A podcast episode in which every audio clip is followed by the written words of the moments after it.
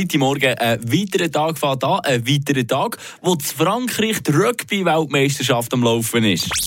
Eine Portion Wissen für einen starken Tag. Schlauere Tag mit Radio FR. Seit zwei Wochen jetzt schon messen sich die besten Rugby-Spieler der ganzen Welt zusammen in Frankreich. Die allerbesten von ihnen werden aber erst Ende nächsten Monat gekrönt. Damit dauert eine Rugby-WM fast doppelt so lang wie eine Schutt-Weltmeisterschaft. Der Grund sind die sehr intensiven Matches, wo es nicht unüblich ist, dass sich Spieler dabei auch etwa die mal kleinere Verletzungen zuziehen. Damit alle Mannschaften ihre volle Leistung während der WM können abrufen können, liegt zwischen den jeweiligen Spielen bis zu einer ganzen Woche Pause. Morgen Abend, am 9. zum Beispiel, da spielen die beiden Titelfavoriten Südafrika und Irland gegeneinander.